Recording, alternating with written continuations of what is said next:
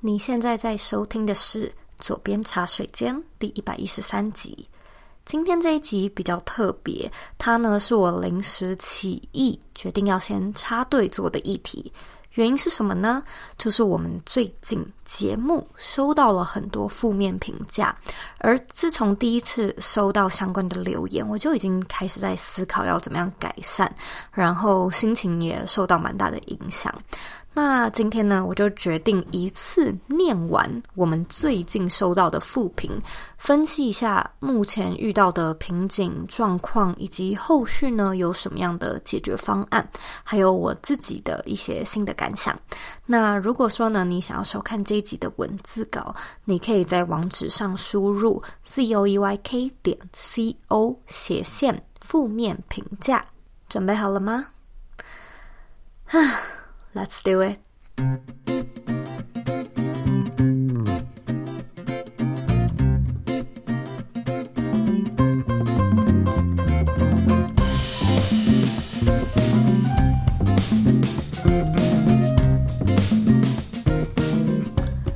Hello，我是周怡，欢迎你回到茶水间。今天这一集的节目呢，比较沉重一点，然后我现在也是没写稿，单纯呢就是很直接的来跟你聊聊天。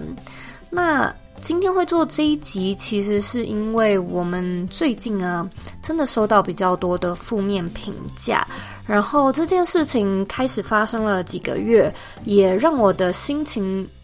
真的受到蛮大的影响，所以呢，我就觉得我不应该再不去面对，然后呃低着头按照着我们节目的排程继继续做下去。所以呢，我就想说，想要来插队和你聊聊我们最近的一些心得感想。那现在呢，我就要一口气的念完我们最近所收到的所有负评，所以呢，我会先全部念完，花一点时间念。念完之后呢，我才会呃去分享一下我们后续的一些解决方案，还有我的一些感想跟感受。那现在呢，我们第一则来自 iTunes Store 的留言是一位 ID 叫做“刚删除此 App” 的人，他是在二零二零年的七月八号所留的。他写说已退订，内容担保不客观，主持准备不足，语句不通顺。语句不通顺，语句真的不通顺。好，然后呢，第二个是来自于 Vincent Pen，他在七月二十二号所留的言，他写说只想好好上班这一集。给一颗星，这一集好像没什么内容。提问的问题觉得蛮好的，比如说应该要怎么样跟同事相处，或怎么跟主管应对。但回答的内容好像就只有简短一句带过，没有做深入的讨论。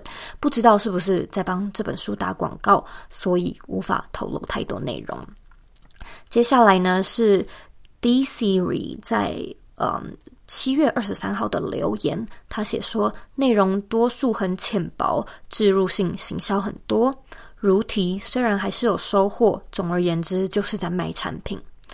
接下来呢是来自于 Grace 刘在七月十九号的留言，他写说来宾慎选，主持人接问题时可以更顺畅。听了新鲜人这一集，若内容是比较基础或老生常谈的类型，可以用比较幽默、有趣或者是有说服力的方式来呈现。来宾跟主持人的调性接近，内容啊听起来平淡无趣，甚至觉得有种来宾自己也做不到书中内容的感觉。来宾明显口条反应不好，应该试试做剪接，或者应该选择更适合录音的来宾。再来呢，是主持人接话的反应让人感到尴尴尬，明显是无话可说的感觉。回话的举例举出的例子也差强人意。自己呢，曾是茶水间的听众，随着 Podcast 节目百家争鸣，发现呢有更多与茶水间同性质，同时兼具专业与说服度的节目。主持节目很辛苦，因此希望 Zoe 可以更好，更有竞争力。下一则是来自 Fish Not Eat Sheep。在七月二十九号的留言，他写说：“突然接触到这个频道，认真听了十几集之后，一直觉得询问来宾的问题很生硬，常常在来宾聊得很好的时候，接续问来宾的问题与刚刚的内容没有相关，所以突然让观众抽离刚刚的情绪。”接下来呢，是来自 Cindy LOPX。的留言，他写说很忠实的听众来给建议，很喜欢左边茶水间的主题内容，总是很有意义。面对职场，给我建立了很多信心。真心很感谢 Zoe 选择做这件事。贡献给社会的很多人，听了很多集之后呢，有注意到 Zoe 跟来宾的对话偏少，比较偏向一问一答，像是来宾回答完访纲的题目后，只有浅浅回答，很有意义，很棒，收获很多等回答，听起来呢，跟来宾的互动很硬，感情比较少。最后一个呢，是来自于八月五号 CC Pika 在 iTunes Store 上面的留言。他写说，令长期收听者越来越失望。我从 Ryan 五那集开始认识 Zoe，开始越来越期待每周的更新。然而最近却点开来，Zoe 的动力越来越少。一广告爆炸多，我真的受不了。记得之前有一集 Zoe 提到说，他的助理觉得广告太多，我心里在想，总算有人和我一样了。没想到广告没变少，还变本加厉，而且每一集的来宾都带着目的来打广告，不是真心的分享。二，Zoe 的访谈真的很干，可能是 Zoe 真的很忙，功课做得不足够，所以每一次和来宾的对话真的很干，而且举的例子也都很傻眼，有一种为了接话而接话的感觉。我是鼓起很大的勇气才来这里写评论，说实话，因为之前做一集回应负面评论的节目，让我觉得即使是长期收听者，如果我的负面评价还被公开批评指教的话，会对 Zoe 失望，于是不如不留评论。但是呢，我最近真的是失望到了极点，考虑退追踪。另外，Zoe 每一次开头念的都是正面的评论，负面且真实的评论我只听过音量忽大忽小，其他则是捧来捧去的赞美。不知道我的评论会不会被 Zoe 看到？也许我不是 Zoe 心中的目标客群吧。以上呢，花了六七分钟念完我们最近收到的所有负评。那我平心而论，觉得我们的听众还算蛮嗯善良的，就是留的言都不会到特别尖酸、特别刺耳。那很多听众呢，也甚至还尽量的加一些有建设性的回馈给我，所以我真的非常感谢。但是呢，我一定要承认。压垮骆驼的最后一根稻草，绝对就是最后一个呃留言。那我是今天看到的，所以我马上就决定，嗯，要来针对这些问题找一些比较好的解决方式。那我想到的解决方式，其实就是公开的念出来，和大家做分享。其实呢，每一个人在 iTunes Store 上面的留言，我都会看。而且呢，我也是秉持着只要敢写，我就敢念的心态。不过啊，我们的节目其实一周一次。那现在呢，我记得我们的排程好像是呃，念到二零一九年的十一月的留言，然后没有什么意外的话，我们就是一个接着一个，按照顺序的念一些评论。那今天是特例，就是一次念完最近才收到的留言。现在呢，我把今天的一些复评分成三个要点来跟你聊一聊。第一个是蛮多人提到的节目广告太多。其实啊，蛮有意思的是，我个人一直都不觉得广告很多。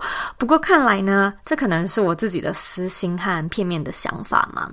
可是回到品牌上来看，我们其实一直都坚持不放不相干或者是没有使用过的产品和课程。最主要的原因就是我担心听众会反感，以及这可能呢跟听众没有实际相关的关联，所以呢就推荐厂商或者是课程产品的挑选上。我觉得呢，我应该要有我的坚持。我呢，也会继续在节目中分享与我们自己的课程有关的广告消息。因此，这一点我不打算改变。不过啊，如果论说广告能不能讲得短一点、精简一点，我觉得这绝对是没问题的。那这呢，也会是我们未来可以努力的方向。所以呢，之后我们就会速速的改进。第二个呢，是来宾是来卖产品的，没有真心的分享。我们近几个月的节目啊，有许多都是呃邀请作者来讨论他写的书，或者是呢老师来分享他的课程。但是呢，我自己是完全不认同，诶，因为有盈利或有销售就不是真心分享的这件事，尤其。大部分的书籍可能是由作者本人到节目上做分享，嗯、呃，或者是由课程的创作者来讲解。那我自己是觉得，呃，要写出一本书非常不容易，要做出一道课程也不容易。因此，无论这些来宾到我们的节目上是有盈利还是没盈利，我都认为里头可能还是有值得分享的价值。那我在想，有一些人可能会觉得说，既然带有销售的目的，那做起节目来是不是就会有点偏颇呢？这个。其实也是我一直在努力的地方，就是我呢会尽量的以客观的角度去聊书里的知识。如果啊内容太艰深，我也会承认，嗯，我看的不是很懂。如果说内容是太软的，我可能也会说，诶，这不是一个干货，它是一个鸡汤型的书。那这些形容其实都是希望可以用比较中立的态度，给出一些参考跟判断的方向，让听众呢自己可以去评判说，呃，这是不是一个他们感兴趣的内容？然而，嗯、我相信有些课程或书籍里面有一些新颖的知识，会是我们聊的重点。但是呢，因为这些是新颖知识，所以它听起来就也是卖点之一。因此，怎么听都会感觉有点像是在吹捧内容。所以这一点我不否认。不过呢，我相信每一个人都可以做到发自内心、真心诚意的销售。尤其以内容行销上来说，如果你本身是在说一个故事，你本身呢是在传达一种技术或者是一种新的观点，你在贩卖你的产品的同时，又真诚的分享，我相信是一种可以并存的技能。为什么我们不能发自内心的推销一个呃你真心认为值得推销的东西呢？是吧？因此啊，我认为，呃，只要是来打广告，就不是真心的分享。这个想法是一种迷思。不过倒过头来，邀请什么样的来宾到节目上分享什么样的产品、什么样的故事，会是我们的责任。所以，如果说你觉得有什么样的产品、书籍、课程不适合，或你根本不想听，也欢迎呢写信来跟我们反映，让我们知道要怎么样更精准的去审核我们的节目。最后一个第三点是主持人与来宾互动生硬，访谈没有深度。这个呢其实非常的有意思，因为我自己也有感觉得到，而且这是一种非常明显，但是又说不出一个所以然的感觉。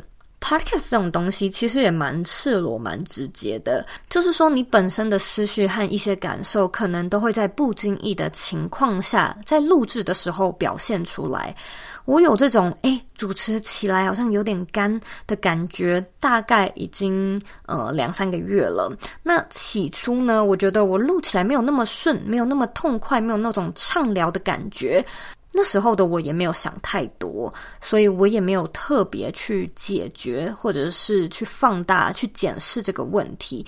那现在啊，我们收到越来越多反映，说我们访谈生硬的回馈，我呢就得开始认真的思考，就是我到底怎么了？嗯、问题到底出在哪边？我记得就是为此啊，我还曾经在半夜打给我的助理，跟他说：“哦，我们一定要想办法，然后不能再这样下去了。”那如果你问我说为什么以前的节目还好，那现在却感觉访谈起来没什么感觉，我在想可能。可能有三个原因。第一个是以前我刚开始的时候呢，我没有什么人脉，那来宾几乎都是我现实中认识的朋友，或者呢是至少在网络上有点私交的伙伴。所以呢，我等于是已经认识这个人，那聊起来可能就比和陌生人访谈顺畅很多。现在呢，我们收到比较多的推荐和邀约，我也开始访问更多越来越知名的专业人士。那我在想。问题就是我的功课做得还不够多，我呢也应该要加强我们在访谈之前所呃事前访谈的长度和深度，就是让主持人跟来宾的默契可以建立得更好，再一起来录制节目。所以呢，这一点我应该也绝对要马上开始改进。那第二个原因呢，我觉得算是比较私人的原因，就是我最近收到出版社的邀书，也开始写书。那这个会是我的出版处女作。其实我在写作上 啊，遇到了非常非常多的挑战。那我觉得我整个人的心思似乎呢，也都飘到写书这件事情上面。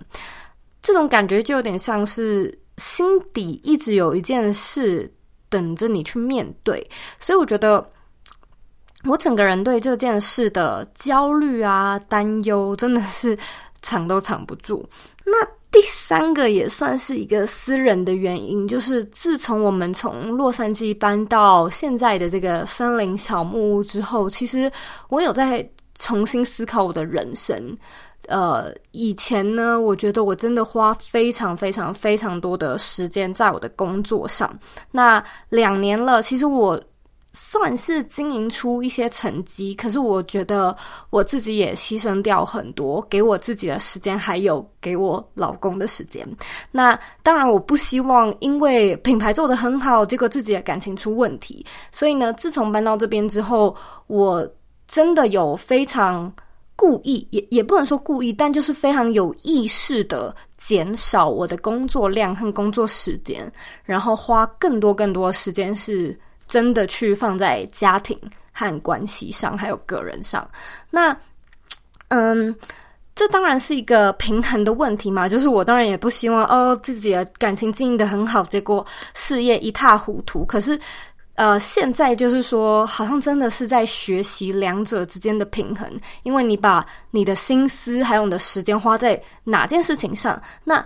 那件事情好像就会更显著。那你没有把时间跟心力放在另外一件事情，另外一件事情也可以很明显的感觉得出来。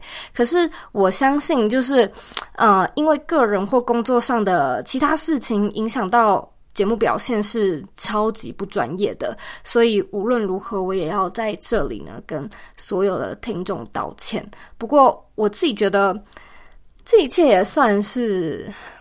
蛮有趣的，就是我人生的现阶段真的是处在一个不平衡，而且晃动蛮大的阶段。那它也就是反映在我的生活各方面，让我必须更认真的检视、调整以及找到克服难关的方法。所以我觉得我做这个个人品牌也算是体现自我成长，就是要学习，然后要成长。以上呢，就是我们针对近期的复评，呃，所收到的一些心得跟反馈。那我觉得，身为节目的主持人，我有非常非常非常多需要改进的地方。嗯、我也有一些我想要坚持的地方，但是整体而言，我觉得我应该要花多一点时间在自我成长上。可能我自己要多增长一些新知识，让我跟来宾在对谈的时候可以呃更有趣。或者呢，我在访谈之前要花到比以前两到三。倍的准备工作，让节目聊起来是更顺畅、更生动的，而不是 我一直被其他事情给分心，然后忽略掉品牌的核心。那我自己呢，也是非常、非常、非常感谢每一个愿意留言、愿意和我分享想法的人，因为这些负评和冲击，我真的、真的觉得自己比以前更坚强，然后也更坦诚。那。我呢，也开始检视跟观察这种负面情绪在我身上的一些变化。那我其实也有发现，我自己是一个就是只要心上有事，我身体就会有反应的人。例如说，开始长痘痘、长疹子、长针眼，什么奇奇怪怪的发炎情况。那它其实就是发炎了嘛，就是心理发炎了。一开始我自己是。一直选择性的去忽略，然后一直催眠自己说我很忙，然后现在是这件事情比另外一件事情还要忙等等。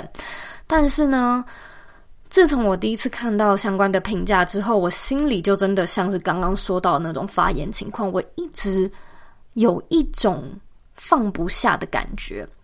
那今天呢，我觉得也算是受到了最后一则评论还有总结的评论所有的影响，我就觉得我真的不能再逃避。那我也应该要录制一集节目来分享我的心情，就算呢不是录给观众，我也要录给自己，因为呢，呃，我需要说出来，需要道歉，那需要做一些让自己呃不舒服的事情，才能够停止。呃，这个发炎的伤口就是持续的溃烂，然后我才能够接受那个呃让听众失望的自己，也有点好笑的感觉，因为哇，我现在再难过的。完全就是 first world problem，就是世界上还有那么多人是下一餐的温饱都没有着落，没有地方住，或者是更多更严重的问题。然后我竟然是在难过说，哎，自己的节目被说广告太多，做的不好，然后就觉得好像好像很不值得哭。就是这件事情相较之下，根本就是一个。从世界的角度来看，鸡毛蒜皮。